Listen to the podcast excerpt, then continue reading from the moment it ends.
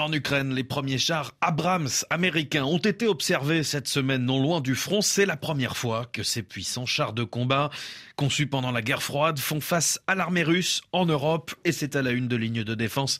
Bonjour Franck Alexandre. Bonjour Julien. Tout indique que les blindés américains sont désormais prêts à entrer en action. Oui, rappelez-vous, il y a presque un an, les États-Unis avaient annoncé l'envoi de 31 chars Abrams. Eh bien, il y a quelques jours, les premières photos du blindé sont apparues sur sur les réseaux sociaux, le quotidien russe Rossiskaya Gazeta s'en est fait l'écho, mentionnant une photo publiée sur une chaîne Telegram Military Observer pas de géolocalisation précise, mais l'Abrams, les chenilles dans la boue quelque part dans l'est de l'Ukraine, est présenté dans une livrée vert sombre et dans sa version M1A1. Ce n'est pas la plus récente, mais elle reste efficace, assure Marc Chassian, spécialiste de l'armement terrestre. La version euh, M1 du char euh, américain, c'est en fait la première version qui a été équipée d'un canon de 120 mm, alors que les précédentes versions étaient équipées de 105 mm. C'est un canon beaucoup plus puissant, évidemment, euh, qui porte plus loin et qui perce plus. D'autre part, c'est une version qui est dotée de blindages plus épais que ceux des précédentes versions. Il a aussi un viseur optronique qui a de très grande qualité pour voir en particulier la nuit. Ce n'est pas la dernière version du char M1, qui est la version A2 CEP, mais c'est quand même une bonne version intermédiaire avec des qualités de mobilité, de protection et de puissance de feu tout à fait satisfaisante pour le front ukrainien. Entré en service au milieu des années 80, l'Abrams M1A1, c'est le char américain de la fin de la guerre froide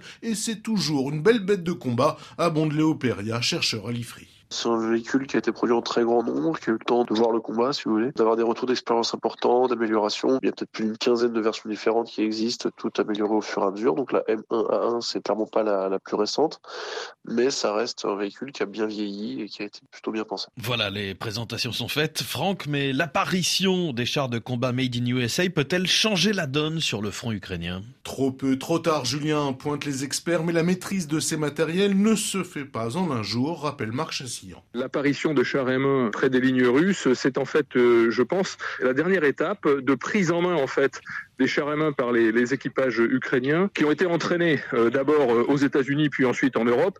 Et là, en fait, ils ont tout intérêt à tester les vraies capacités de leurs chars au plus près du front, surtout avec l'hiver qui arrive.